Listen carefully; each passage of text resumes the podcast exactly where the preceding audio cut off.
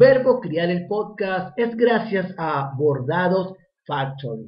MB Streaming. Construye tu éxito.com.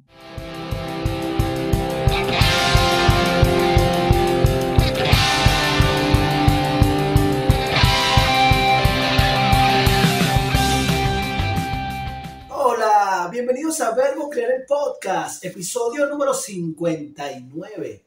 Te habla Joel David Bolívar Corazpe y hoy me voy a tomar este café contigo contándote cómo estoy manejando, o más bien cómo en casa estamos manejando, que mis hijos no vean ciertos programas que están en tendencia, ¿no? como el juego del calamar, por ejemplo.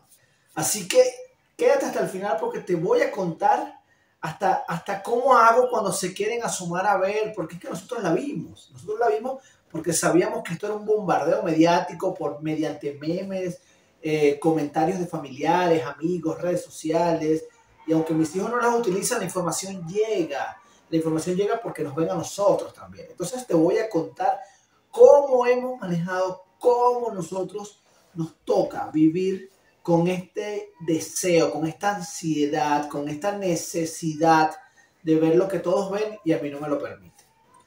Y por supuesto, antes que nada, quiero agradecerte por siempre estar pendiente, por conectarte a mi canal de YouTube, escuchar a través de Spotify, Apple Podcast, Google Podcast, Anchor, por visitar mi sitio web, especialmente. Gracias a mis colaboradores de patreon.com slash Joel de Bolívar C, quienes por cierto ya están disfrutando de la videoconferencia totalmente gratis la de padres genuinos grandiosos hijos, ya sabes, ¿verdad?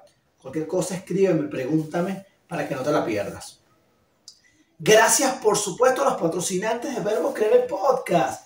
Me refiero a Bordados Factory, a MB Streaming y a construyetuexito.com. Así que bueno, vamos a comenzar de una vez. Primero que nada, mm, por supuesto que disfrutar de Netflix, Amazon Prime Video, Disney Plus, que es gracias a mis amigos de MB Streaming, quienes siempre tienen grandes ofertas, grandiosos regalos. Te recomiendo que los sigas. Y por supuesto que contrates sus servicios porque son todos premium. El juego del calamar está en la boca de todos. Es más, probablemente yo, ya tú has leído, has escuchado muchísimo de esto, opinión de psicólogos, etcétera, etcétera. Pero yo no sé si te ha contado un papá cómo ha estado haciendo. ¿Sí? Cómo está haciendo mamá para ello. David es quien más muestra interés. David en este momento tiene 10 años y por supuesto que la televisión a él le encanta. Le encanta ver series, él ve algunas series mm, en Netflix solo, otras las vemos en familia, otras las ve con su hermano, a veces vienen sus primos y, y ven alguna serie pendiente. Conoce muy bien de la televisión streaming y lo que está de moda. Por la edad, David no tiene redes sociales. Mm. Que tú estás en mi Instagram y ves que a veces lo etiqueto. Sí, él tiene una cuenta en Instagram que se la hizo papá impaciente cuando él nació, eh, con una mentalidad de, bueno, de compartir cosas, no sé qué, claro, después voy entendiendo y voy aprendiendo que no es una red social para que él la gestione ni la utilice realmente, porque no tiene la edad. Y cuando digo no tiene la edad, son varios factores. ¿sí? No es nada más el número. Es que realmente no tiene la madurez para comenzar a vivir o convivir o compartir situaciones desde lo emocional hasta, hasta lo que ve, lo que piensa, lo que siente, porque, porque su cerebro no está lo suficientemente maduro para ello no tiene la experiencia como para gestionar ciertas situaciones que se viven en redes sociales. ¿Ok? Tan sencillo como eso. Por esa razón, las redes sociales tienen una recomendación mínima de edad para su uso. Es más, te voy a contar lo que pasó con YouTube. Porque mi hijo no escapa a el sueño de muchos de esta generación que quieren ser youtuber que miran youtuber, que aprenden groserías con youtuber, ¿sí? Luego te voy a hablar de cómo yo estoy al pendiente de lo que miro, sino que es una realidad. ¿sí? Ellos escuchan, son fanáticos y ellos quieren ser youtuber también. Pues yo no me negué a que lo fuese. Él hace ya un año y algo, quizás. Mm, no, estoy muy seguro, no estoy muy seguro de la fecha. Sin embargo, ya ha pasado un tiempo. Él decide crear su canal. Esta cuenta en Google la creamos juntos, donde desde allí ya de una vez configuro el permiso de su adulto, de mi caso, como su familiar, como su papá, la cuenta Google de mamá, la cuenta Google de papá, todo lo que tiene que ver con lo que es la configuración propia para la gestión de menores de edad. Luego de crearla, él mismo crea un logo, él estuvo aprendiendo PowerPoint en la pandemia, durante la pandemia, durante la cuarentena. Y, él comienza a crear videos en PowerPoint con imágenes. No recuerdo que el primero fue, te lo voy a poner por acá para que lo veas si estás en YouTube. 10 eh, cosas, 10 cosas que no sabes de mí, 10 cosas que más me gustan. Ya lo vas a ver. Ya, bueno, aquí está, aquí te lo dejo. Hola chicos y chicas, bienvenidos a mi canal. Bueno, ¿qué tal las 10 cosas que a mí me gustan?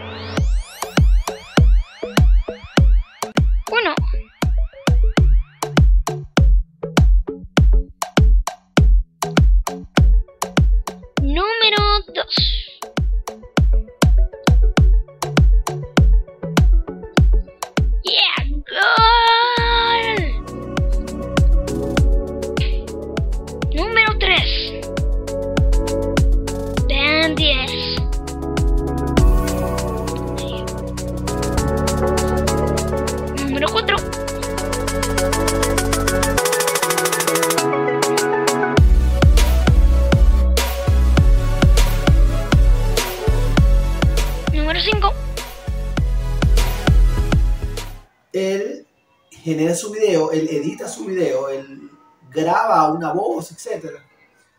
Y lo subimos a su canal de YouTube. Este canal, este video, mm, duró como tres días publicado. Porque YouTube, por su propia ley, por su propio reglamento, como lo quieras llamar, le dio de baja lo, eliminó, no lo eliminó, simplemente lo deja de publicar. ¿Y a qué se debe esto? A que en el registro de mi hijo su edad es de 9 años en ese momento. Y no puedes publicar videos eh, menores de 13 años. Y si es 13 años, es con la supervisión y autorización de un adulto responsable. Entonces, al él crear su video y subirlo, pues él de una vez entendió que él no tiene la edad aún para subir videos y convertirse en youtuber. Listo, ya está. No tuvimos que pelear, no tuve que prohibirle, no tuve que frustrarle ciertos sueños, cierto intento, simplemente él aprendió que hay acuerdos, que hay reglas como manejamos todas las cosas en convivencia en la sociedad. Y él entendió que por ahora él no puede hacer videos para su canal de YouTube. Y listo, ahí está su canal, esperando que él tenga 13 años para él subir su primer video, por supuesto bajo la tutela de mami o mía. Resuelto, listo. ¿Qué pasa ahora con, dígame cuando salió la película de El Guasón, Joker, de Joker, si mal no recuerdo, que ya hoy está eh, abierta en Amazon Prime Video, si no me equivoco. Pues resulta que él quería verla porque él ama, él ama todo lo que tiene que ver con superhéroes, con villanos, y él quería ver esa película. ¿sí? Mamá y yo la vimos, la vimos y nos parece una película realmente bastante violenta. Ahora hablando de violencia, nuestros hijos ven mucha violencia en televisión, sí la ven la utilizan mucho en videojuegos. Los videojuegos de moda o tendencia tienen que ver mucho con disparos, con estrategias militares, con asesinatos, muerte. Eh, sí, es una realidad. Cuando YouTube tumbó el video, David empezó a ser consciente que lo de la edad, ese, eso que dice en, en las películas, en los videojuegos, es cierto, es real, funciona. Y cuando él quiere ver una película que está por encima de su edad, él lo comenta con nosotros. Papá, ¿qué te parece si veo esta película? Es para niños de 13 años. Y bueno, gracias a, los servicios streaming que tú puedes ver de qué trata, etcétera, más o menos tú puedes, puedes ver el tráiler, tú puedes darte cuenta de lo que, va, de lo que él va a mirar, lo que va a consumir, e incluso puedo sentarme a mirarlo con él. Quizás no tengo tiempo para toda la película, pero un rato, X, por parte, superviso. Eh, él, entre, entre nuestros acuerdos, él siempre está supervisado al momento de utilizar pantallas. Él no está en un lugar aislado, solo, puerta cerrada. Eso no pasa. Eso no pasa. Entonces, fíjate aquí, te estoy dando ya otra recomendación. Y lo importante, y lo debes leer en todas partes, supervisar lo que el niño consume a través de las pantallas, al igual que los videojuegos. Forma parte. El juego del calamar. Ah, bueno, David aún no ha visto, en estos días nos pidió. Yo, yo vi Joker en la época que fue estrenada.